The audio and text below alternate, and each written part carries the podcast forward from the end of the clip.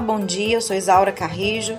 Estamos começando na Rádio Universitária da Universidade Federal de Goiás os boletins informativos desta sexta-feira, 29 de abril de 2022. Nossa programação você pode acompanhar pelos 870 AM, pelo site radio.fg.br e pelo aplicativo Minha UFG. Os boletins informativos da Rádio Universitária da UFG você encontra disponíveis também em formato de podcast nas principais plataformas digitais. Goiânia terá 66 pontos para o dia D de vacinação contra influenza e sarampo neste sábado, dia 30 de abril. O objetivo deste dia D é mobilizar todos os grupos prioritários para imunização com as duas vacinas. Poderão procurar os pontos de vacinação para imunização contra a gripe idosos, trabalhadores da saúde, gestantes e puérperas, crianças de seis meses a menores de cinco anos professores, indígenas, pessoas com comorbidades e deficiência permanente, pessoal das Forças Armadas, caminhoneiros, trabalhadores do transporte coletivo, adolescentes e jovens de 12 a 21 anos de idade sob medidas socioeducativas. Já no caso do sarampo, além dos trabalhadores da saúde, passam a ser vacinadas também as crianças de 6 meses a menores de 5 anos. E segundo o secretário de Saúde da capital, Durval Pedroso, a campanha de vacinação para todos os grupos seguirá até o dia 3 de junho além das unidades de saúde de Goiânia, que terão atendimento das 8 da manhã às 5 da tarde, haverá pontos de vacinação neste sábado no Goiânia Shopping, das 10 da manhã às 5 da tarde, e no Conselho Regional de Farmácia, das 8 e meia da manhã às 2 e meia da tarde. Também as duas vans da vacinação irão participar do dia D. Será das 8 da manhã às 4 da tarde. Uma das vans estará na Igreja de Cristo em Células, no Jardim Fonte Nova, região noroeste de Goiânia, e a outra estará no campo Morada do IP, na região norte. A lista completa dos locais de vacinação deste sábado, 30 de abril, pode ser conferida no site da Prefeitura de Goiânia. Por enquanto, a taxa geral de vacinação contra a influenza em Goiânia está baixa, não chega a 23%. Entre os idosos, chegou a 25,7%, trabalhadores da saúde, 17%, puérperas, 12,9% e de gestantes, a 8,8%. Ao todo, 15% dos trabalhadores da saúde da capital tomaram a vacina contra o sarampo. A meta do Ministério da Saúde é imunizar 90% das pessoas incluídas nos grupos prioritários. Em 2021, Goiânia vacinou 73,5% do público-alvo. Em Goiás, postos de saúde e salas de vacina dos 246 municípios irão funcionar amanhã entre 8 da manhã e 5 da tarde, na participação do dia D de vacinação contra sarampo e influenza. Daqui a pouco, às 11 horas, o secretário de Saúde Estadual, Sandro Rodrigues, e a superintendente de Vigilância em Saúde, Flúvia Amorim, recebem a imprensa para uma entrevista coletiva para detalhar como será realizado este dia D e a segunda etapa da campanha nacional de vacinação contra a influenza e também o segmento da campanha do Sarampo 2022 campanha nacional de vacinação contra a influenza e sarampo tem como público-alvo mais de 76 milhões de brasileiros. A campanha começou no dia 4 de abril e segue até este sábado, 30 de abril, quando os mais de 45 mil pontos de vacinação espalhados por todo o Brasil realizam o dia D de vacinação.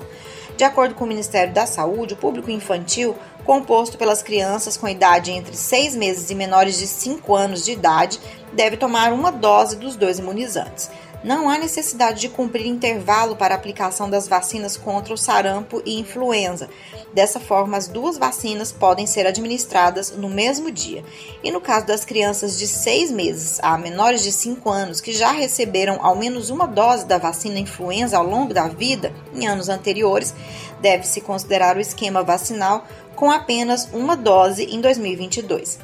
Já para crianças que serão vacinadas pela primeira vez, a orientação é agendar a segunda dose da vacina contra a gripe para 30 dias após a primeira dose. Todos os anos, desde 1999, o Brasil realiza campanhas de vacinação contra a gripe. E você sabe por que é necessária essa vacinação anual? Em reportagem publicada pela Agência Brasil, a médica infectologista Ana Helena Gremoglio explicou que a realização de campanhas anuais contra a gripe tem basicamente dois motivos. O fato de o vírus influenza ter muitas cepas diferentes, assim como ocorre com o coronavírus. E o outro motivo é que a vacina contra a gripe não mantém sua eficácia por mais de seis meses por isso, a cada ano, as vacinas são adaptadas para proteger as pessoas contra as cepas mais comuns do vírus influenza. E como o momento de maior circulação do vírus é durante o inverno, em geral as campanhas são lançadas no início do segundo trimestre do ano, em abril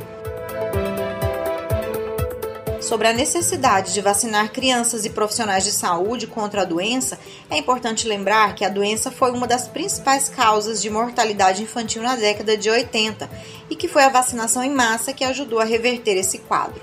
Em 2016, o Brasil chegou a ser considerado o país livre desse mal. Mas três anos depois foram confirmados mais de 20 mil casos da doença e o Brasil perdeu o certificado de eliminação do vírus do sarampo. Até março desse ano, o Ministério da Saúde já havia registrado 98 casos suspeitos de sarampo, com a confirmação de 13 infectados. Com o número crescente de casos no Brasil, os pediatras reforçam a necessidade de imunizar a maior quantidade possível de crianças, pois o sarampo é uma doença que pode levar até a morte. E o crescimento no número de casos de sarampo não é problema apenas no Brasil. No mundo, a doença cresceu em quase 80%. Vamos acompanhar a reportagem da Rádio ONU. Os casos de sarampo em todo o mundo aumentaram 79% em janeiro e fevereiro deste ano, na comparação com o mesmo período de 2021. O alerta foi feito pela Organização Mundial da Saúde e pelo Unicef. As agências destacam que este é um sinal preocupante do aumento do risco de doenças que podem ser prevenidas com vacinas, além da possibilidade do surgimento de surtos, especialmente quando milhões de crianças foram infectadas pelo sarampo em 2022. OMS e Unicef notam que a pandemia de Covid-19 está relacionada à situação, uma vez que aumentaram as desigualdades de acesso à imunização de rotina. Com isso, muitas crianças ficaram sem proteção contra o sarampo e outras doenças. Até este mês, as agências da ONU registraram 21 grandes surtos de sarampo no mundo, a maioria na África e na região leste do Mediterrâneo. Os cinco países com mais casos são Somália, Iêmen, Afeganistão, Nigéria e Etiópia. A OMS e Unicef afirmam que os números reais podem ser muito mais altos, já que a pandemia também prejudicou os sistemas de vigilância e controle globais. Da ONU News em Nova York, Ana Paula Loureiro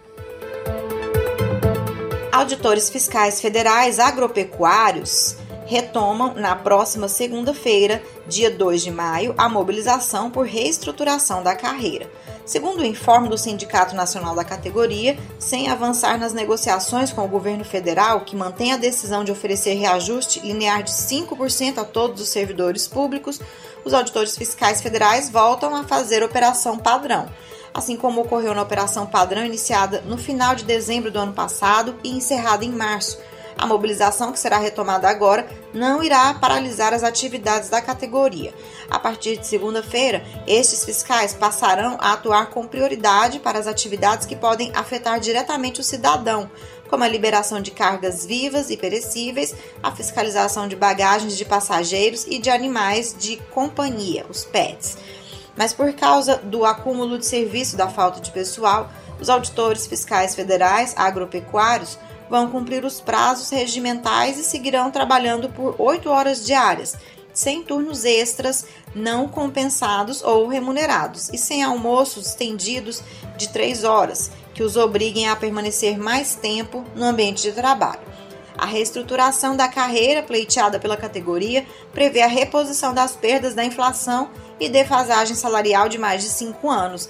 Também inclui a realização de concurso público para a carreira que hoje sofre com o déficit de pessoal de 1.620 auditores.